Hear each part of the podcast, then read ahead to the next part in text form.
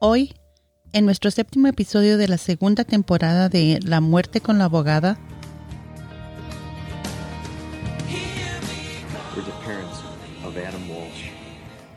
Somos los padres de Adam Walsh, quien desapareció del Sears Mall. Les agradeceríamos mucho cualquier información sobre él. Si lo han visto o que crean que lo vieron, por favor llamen a la policía de Hollywood.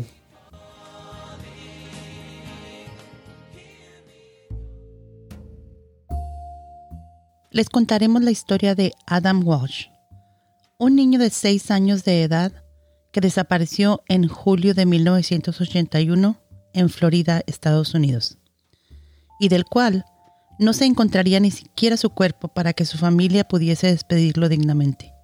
El terrible hallazgo, su cabeza decapitada.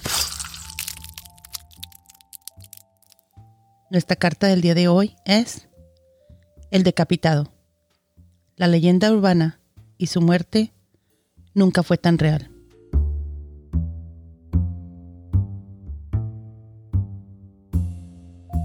El valiente. La dama. La muerte. El decapitado. Corre y se va corriendo.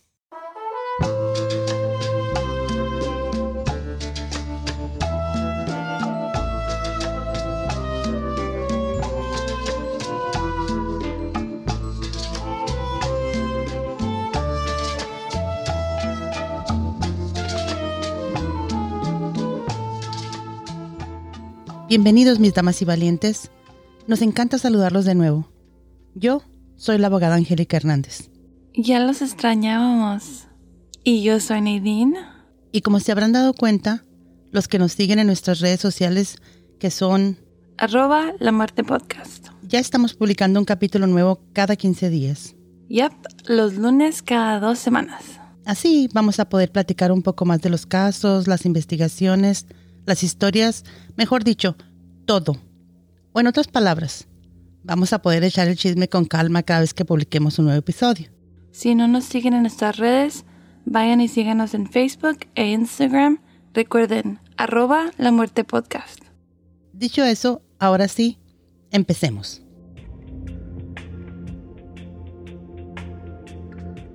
Adam Walsh era un niño que nació y vivió sus primeros años como un niño muy feliz. Sus padres, John y Rebe Walsh, amaban a su pequeño, que según la descripción de los hechos y de sus padres, era un niño bastante bien portado y también algo tímido. El caso es que era un niño encantador y para aquel entonces tenía tan solo seis añitos de edad, pero le cortaron la cabeza.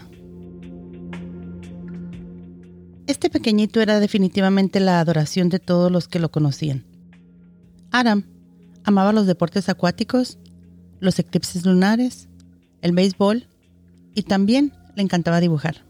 Y esa sonrisa hermosa que tenía, o esos ojitos. Ay, no, era divino. Oh, sí, su sonrisota, especialmente porque le estaba saliendo un nuevo dientecito. Eran tres pies con seis pulgadas de amor puro aunque pensándolo bien, deberíamos restarle unas cuantas pulgadas a su cuerpo sin cabeza. Aquel 27 de julio de 1981, Adam vestía una camiseta de rayas blancas y rojas, una pantalonera verde y una gorrita como las que solían ponerle. Había sido una mañana común y corriente, tal como lo era la vida de los Walsh, tranquila, estable y feliz dicho por el mismísimo John Walsh, el papá de Adam. Definitivamente, Adam era muy amado por sus padres.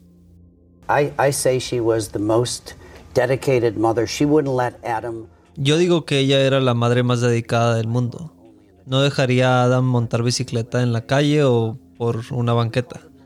Lo llevaba a la escuela privada y todos los días lo recogía. Lo llamábamos el caballerito yo me lo llevaba conmigo por todo el mundo porque yo viajaba todo el tiempo. Qué creencia tan bonita, ¿verdad? Es importante recalcar que para aquel entonces Era el único hijo de los Walsh. Entonces, toda la atención y los cuidados recaían sobre él. Well, it was uh, July 27th, uh, 1981. I kissed uh. Era julio 27 de 1981. Le di un beso a Adam para despedirme de él. Tenía seis años y medio en ese momento y era nuestro único hijo. Yo estaba trabajando en el proyecto de mi carrera de negocios y estaba muy feliz con Rebe. Rebe mi esposa y seguimos casados después de 45 años. Y tuvimos tres hijos, pero en ese tiempo Adam era nuestro primer y único hijo. Teníamos el sueño americano, teníamos un hogar hermoso en Hollywood, Florida. Tenía tres socios y estábamos construyendo un hotel de 26 millones de dólares y yo era el hombre más feliz, pero besé a Adam para despedirlo y nunca lo volví a ver.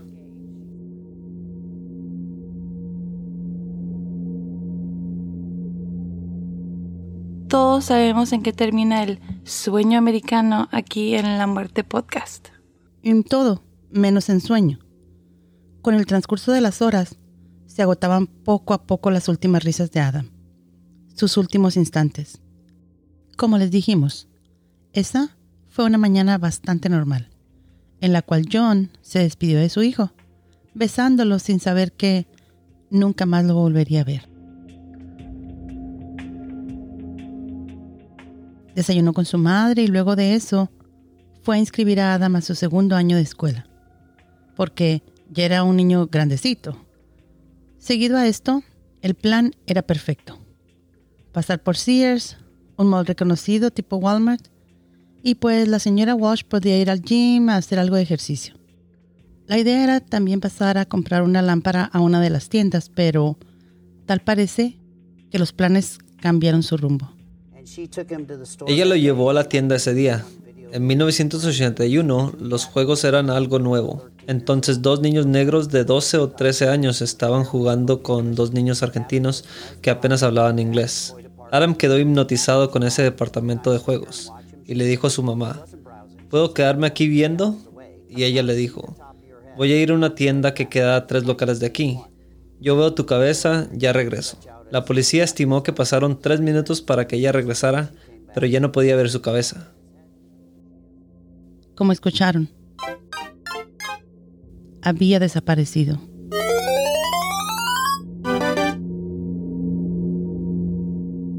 El cuento que pasaron por la sección de juguetes y pues ahí había una consola con controles para que los niños pudieran probar uno que otro juego. Tal parece que habían unos tres niños mayores que Adam jugando en ese momento y pues, como todo niño, Adam también se antojó de ver que estaban jugando. Ok, mami, yo sé dónde queda esa tienda. Tal parece que esas fueron las últimas palabras de Adam luego de que su madre fuera por unos minutos a la tienda de las lámparas.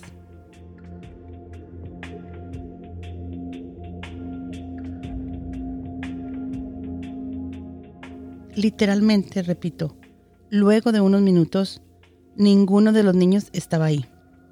Ni los tres mayorcitos, ni el pequeño Aram. Se habían marchado. ¿Te imaginas la impotencia? ¿El desespero de su madre? Perder un hijo debe ser el dolor más grande del mundo entero. Y mucho más en circunstancias tan sospechosas. Bueno, pero ¿y entonces? Dime que voltearon ese centro comercial al derecho y al revés para encontrar a ese niño. ¿Al menos intentaron? Ojalá. Empecemos por el hecho de que la seguridad de aquel Sears no era lo mejor que digamos. Con decirte que contrataban adolescentes para hacer la guardia. No sé por qué, pero no me sorprende para nada. Bueno, sí que es bastante indignante. for help. In those days, Sears store paid ella pidió ayuda, pero en esos días la tienda Sears pagaba personal de seguridad a medio tiempo. Y ese día estaba una guardia de seguridad de 17 años sin entrenamiento. Y en ese periodo de tres minutos vio a los niños discutiendo y les dijo, los niños morenos salen por esta puerta y los blancos salen por esta otra. Cuando Rebe regresó se rehusaron a decirle la orden que les habían dado porque pensaron que habría demanda judicial o lo que sea pero no supimos eso por 27 años. De una jovencita de 17 años dependía la seguridad de todo un centro comercial y, según contaría después, parece que los niños comenzaron a discutir y a hacer mucho ruido y, por esta razón, la joven vigilante les exigiría que salieran del centro comercial. ¿Ella lo sacó? Tal parece que sí, creyendo que Adam estaba con uno de los otros niños. La desesperación de la señora Walsh crecía y crecía, y según algunas versiones de la historia, se dice que en medio de la angustia comenzaron a llamarlo por los altavoces. Adam Walsh, tu madre está esperando por ti. Por favor, repórtate en el departamento de juguetes. Repito, tu madre está esperando por ti. Por favor, repórtate en el departamento de juguetes.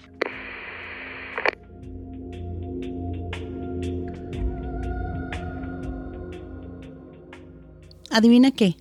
What? Intenta. Es sobre la policía. Ay, no me digas. Me huele a que no le prestaron atención. ¿Ya ves? Fácil de intuir, ¿o no? Ella llamó a la policía en vista de que su hijo no aparecía por ningún lado, pero tal parece que no eran muy, ¿cómo decirlo?, diligentes con este tipo de casos. It took 45 minutes for a black and white uniformed policeman to get there. Les tomó 45 minutos a los policías llegar ahí. No había celulares en ese tiempo. La estación de policía estaba cruzando la calle, pero no tomaban la desaparición de niños muy en serio, y cuando yo llegué, RB estaba muy molesta. Había estado pagando en el teléfono público cientos de veces. Estuvo adentro, estuvo afuera. Yo le pregunté a la policía, ¿dónde está el equipo especializado? Y me dijo, alto ahí vaquero, cálmate. No me gusta tu actitud. La mayoría de niños se van para la casa o huyen. Y yo le dije, este es un niño de 6 años, ¿y cómo puede ser tan arrogante para creer que sabe dónde queda su casa? Estuvimos en esa estación de policía dos semanas enteras, pero no estaban preparados para un caso así. Fue una pesadilla. ¿La policía le dijo que el niño iba a llegar a la casa solo? No, pues, muy fácil trabajar así, ¿no? ¿Verdad? Así cualquiera es policía. Según el reporte de los policías, no se creía que hubiera sido un secuestro. Más bien se especulaba que el niño andaba merodeando por ahí, perdido, esperando a ser encontrado. Su madre, René Walsh, y su padre, John Walsh, no sabían ni qué hacer. Todo en lo que podía pensar era en Adam usando sus sandalias. Sus pies deben estar cansados y maltratados. Estaba destinado a tener frío con esa camisetita y su pantaloneta. Me lo imagino arrastrándose bajo un arbusto en cualquier lugar, esperando a que amanezca. Antes de seguir, debo explicarles algo. Yo, como abogada, me siento en la responsabilidad de contarles que aunque en este caso el cuerpo de policías no fue tan eficiente como debía serlo, sí es cierto que se han efectuado muchos cambios a nivel judicial los procesos de búsqueda de menores desaparecidos han cambiado muchísimo. Y es importante recalcar que este caso marcó un antes y un después. Ya era hora. ¿Cómo no van a buscar a un niño que no aparece por ningún lado? Sí, definitivamente era hora. Pero también recordemos que esto ocurrió hace 40 años. Y en aquel entonces el FBI no tenía permitido participar en las búsquedas de menores, a menos de que el caso cruzara líneas fronterizas con otros estados. Y como aquí ni siquiera había una carta de rescate, pues se consideró que inicialmente no sería un caso de suma importancia. Pero esto cambiaría.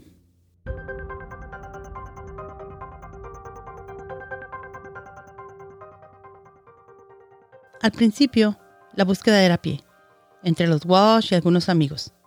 Pero al ver que pasaban los días, y ni siquiera con los 500.000 flyers que repartieron el niño aparecía, la búsqueda comenzó a masificarse. Por fin, las autoridades comenzaron a sospechar que había sido un secuestro, y con patrullas y helicópteros continuaron la búsqueda de nuestro adorado Adam. In many cases, there is an instantaneous reaction. And there wasn't back then. No hubo reacción inmediata. Los policías decían que dependiendo de la edad del niño, esperarían 24 horas y si es mayor de cierta edad, esperarían 48 horas. Las primeras 4 horas son cruciales. Ese era John Walsh. quien con el tiempo se convertiría en un experto en el tema. ¿Sí lo escucharon? Muy clarito dijo que las primeras cuatro horas son súper importantes. Casi todos le habían dado la espalda durante esos primeros instantes. Al menos, en la conciencia de los Walsh, quedaba que hicieron todo lo posible por encontrar a su hijo. Así, no hayan podido encontrarlo con vida. Habían solo tres canales en 1981. ABC, NBC y CBS. Los llamé unas 10 veces durante la búsqueda diciéndoles, por favor, necesito encontrar a Adam y ellos respondían, si lo hacemos por ti, lo tendremos que hacer por cada niño desaparecido. Al final, David Harmon me dejó aparecer en Good Morning America 14 días después. Y ahí fue cuando encontramos la cabeza cortada de Adam en un canal a 140 millas al norte de nuestra casa. El 10 de agosto del 81, Berners Bailey y Robert Hughes estaban pescando en el Indian River County del Florida Turnpike y encontraron la cabeza de lo que parecía una muñeca. Pero viéndolo mejor, parecía como la cabeza cortada de un niño. Habían decapitado a Adam Walsh y su cabeza había sido arrojada al río.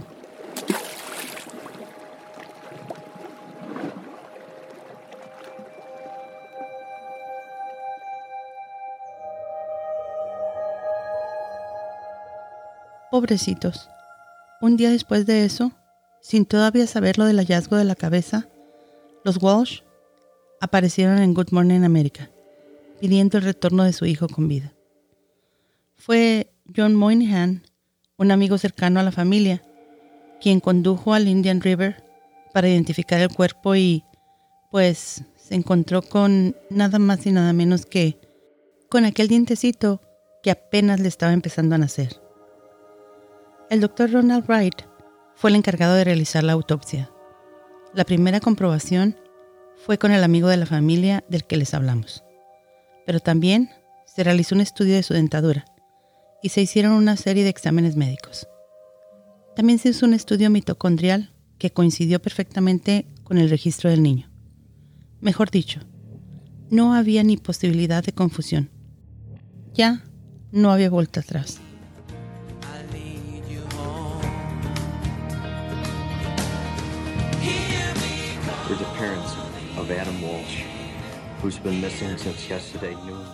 Somos los padres de Adam Walsh, quien desapareció del Sears Mall.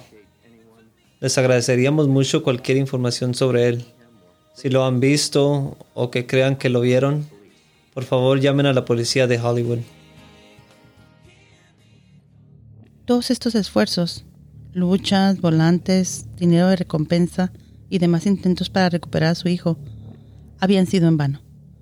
Al menos eso pensaban en ese momento. Esto es tan triste de veras. Les habían quitado al Little Gentleman. Se los arrebataron de la forma más despiadada.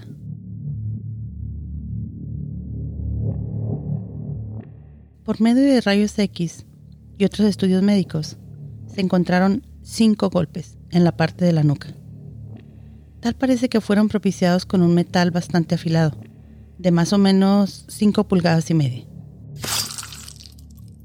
La causa de muerte fue asfixia, pues se determinó que la decapitación se había hecho luego de que el niño estaba ya sin vida.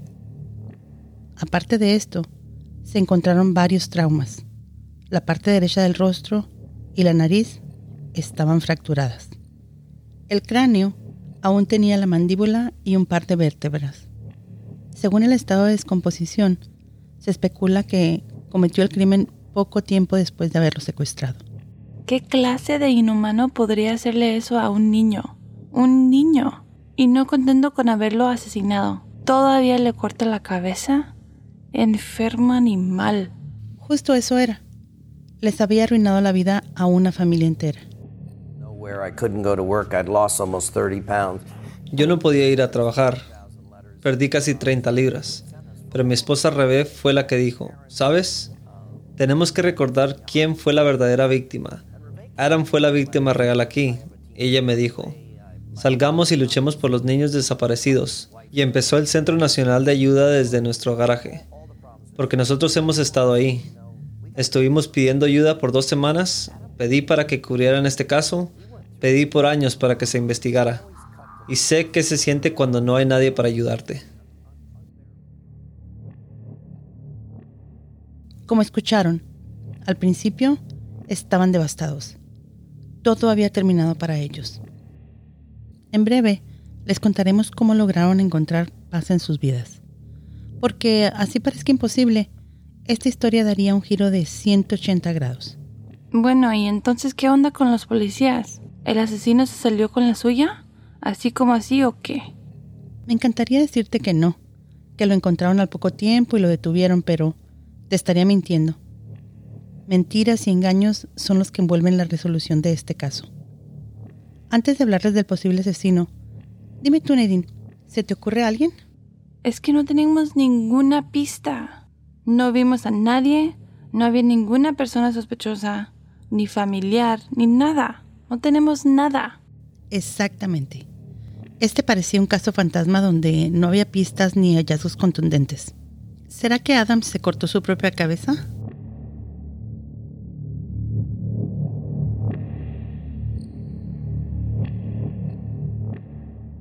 Antes de revelarles al asesino, quisiera contarles sobre una modalidad criminal que es algo común entre los prisioneros.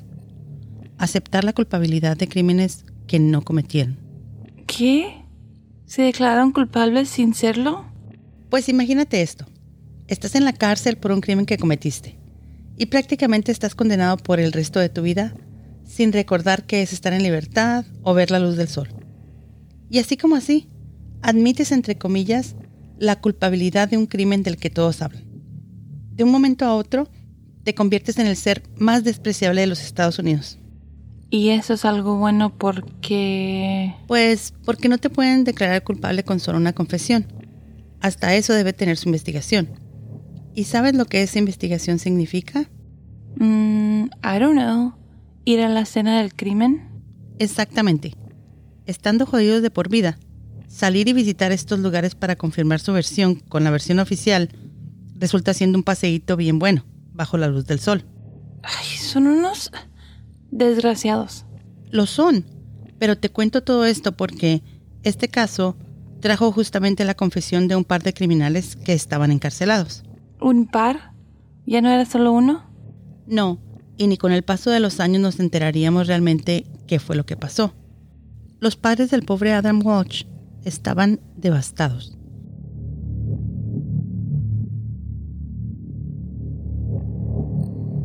Pasaron los días, las semanas, los meses y hasta años. Fueron dos años sin saber qué había sucedido. Definitivamente esto tiene que ser lo peor del mundo. Lo que puedo adelantarles es que nunca pudieron encontrarse los restos del cuerpo del pequeño. Esto más bien parecía una leyenda urbana, de esas a las que todo el mundo le temen.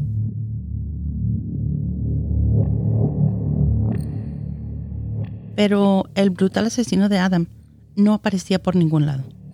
Ni siquiera se tenía sospechoso alguno ni personas de interés.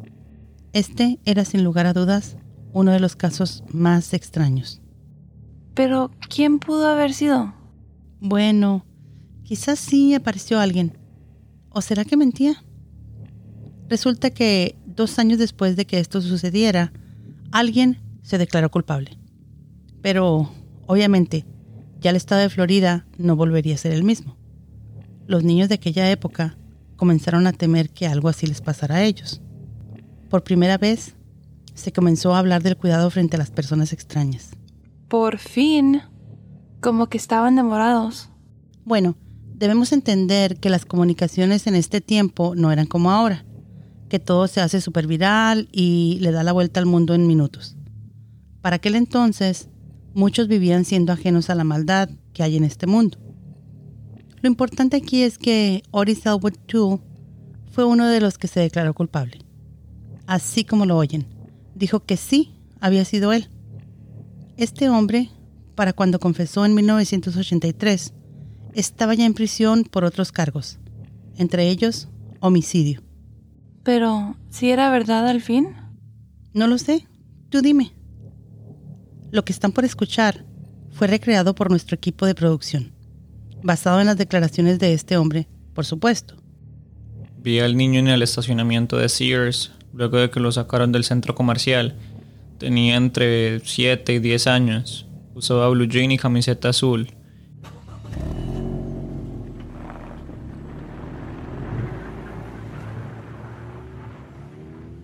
Le dije que le daría juguetes y dulces y nos fuimos por la Interestatal 95. El niño entró en pánico y lo golpeé hasta que quedó inconsciente. Luego cuando despertó lo terminé asfixiando. Le corté la cabeza e incineré el cuerpo.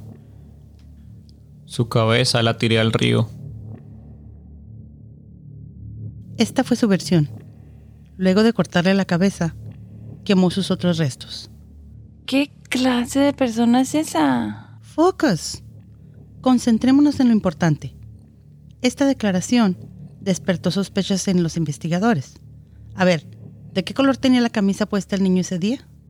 Oh, sí cierto. Era de rayas y aparte tenía pantaloneta.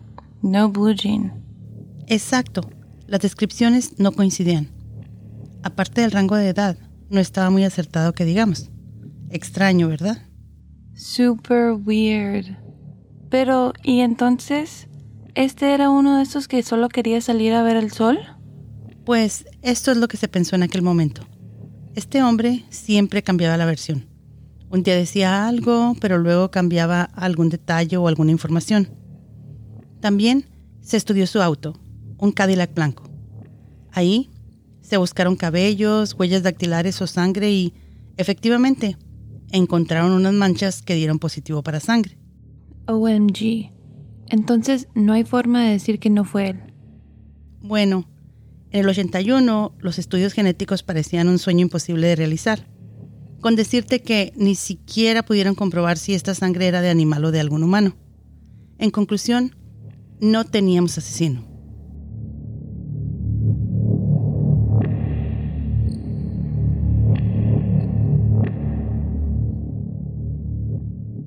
Ay, mis damas y valientes, esta fue una historia tan pero tan triste. Quien sea que haya sido el asesino, fue un ser completamente despiadado. Oris terminó falleciendo en septiembre de 1996 y en vida no fue nunca implicado en este caso de forma directa. Pero esto no duraría toda la vida.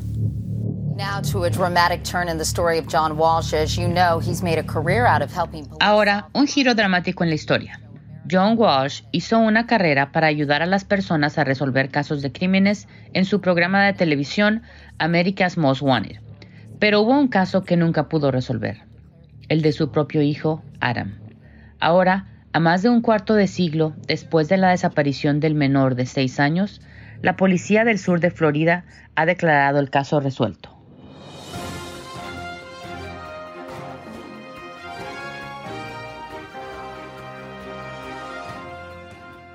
Ya hay una respuesta definitiva sobre quién asesinó al pequeño de seis años Adam Walsh, el niño sonriente con la gorra de béisbol. Fue Oris Tu, un pedófilo violento que murió en prisión 12 años antes.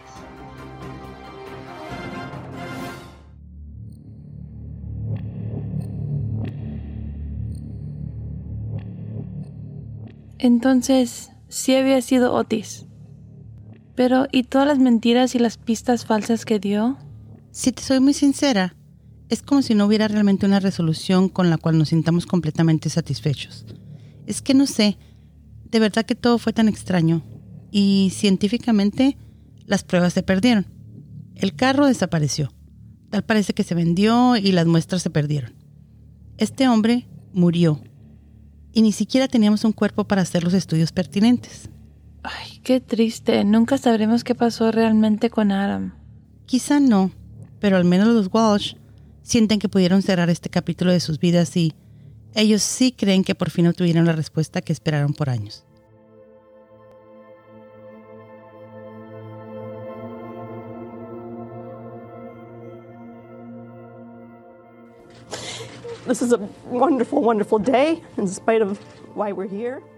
Este es un día maravilloso por la razón que nos trae aquí. Por 27 años he estado preguntando, ¿Quién podría llevarse un pequeño niño de seis años y matarlo y decapitarlo? ¿Quién? Necesitábamos saber.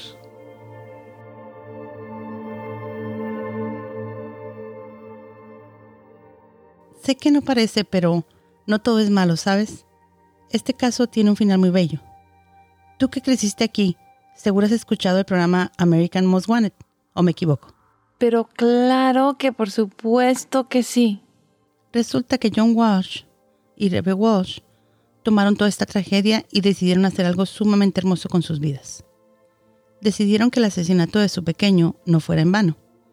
Escúchenlo ustedes mismos. Creo que hemos salvado niños. Hemos atrapado personas que le hacen daño a los menores. Pero tengo que darle el crédito a mi hermosa esposa, porque mientras yo estaba muriendo con mi corazón roto, ella estaba respondiendo cientos de cartas que nos llegaban de personas de todo el país, contándonos de sus casos de desapariciones. Personas que estaban desesperadas por conseguir ayuda. En ese momento yo solo quería saber quién había sido, para poder vengar su muerte. Pero esta mujer me dijo, no hay nadie ayudando a los niños desaparecidos. Tenemos que hacer algo. Asegurémonos que Aram no murió en vano. Así como lo oyeron, ellos, con todo el dolor que tenían en su corazón, hicieron cosas magníficas por miles de personas. John Walsh contribuyó con la creación y producción de este programa y, por medio de él, muchísimos casos fueron finalmente resueltos.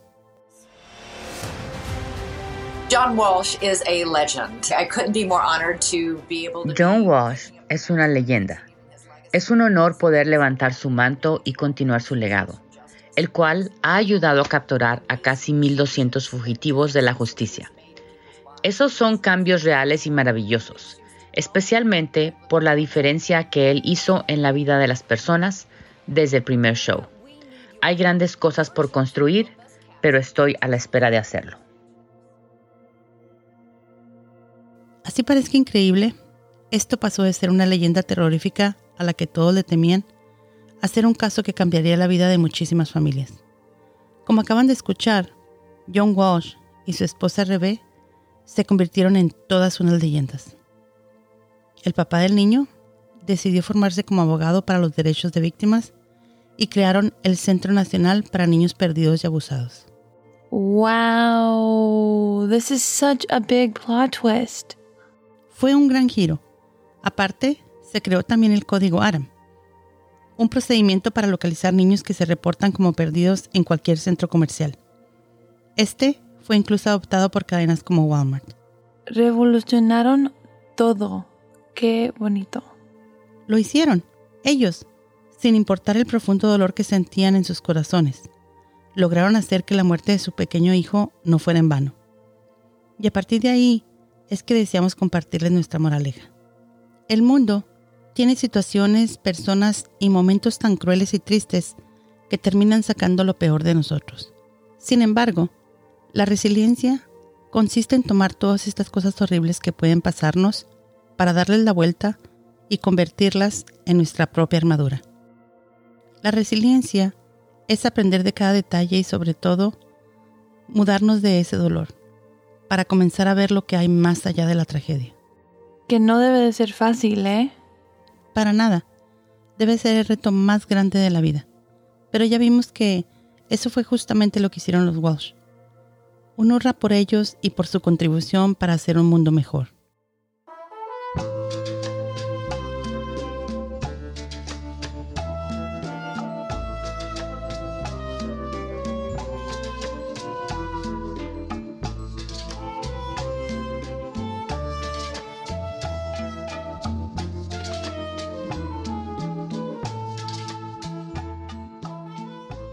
Eso fue todo por hoy, mis damas y valientes. Gracias por habernos acompañado en este episodio de La muerte con la abogada. Síganos en nuestras redes sociales, arroba La Muerte Podcast y compártanos su opinión sobre este caso.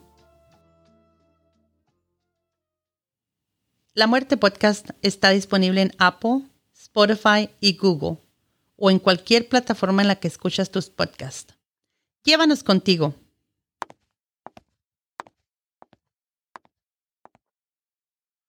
Esta ha sido una producción de HTBM Producciones. Host y productora ejecutiva, Angélica Hernández. Co-host, Nadine Hernández. Realizador, Esteban Vera. Participaciones especiales, Hugo Hernández y Yadira Merchán.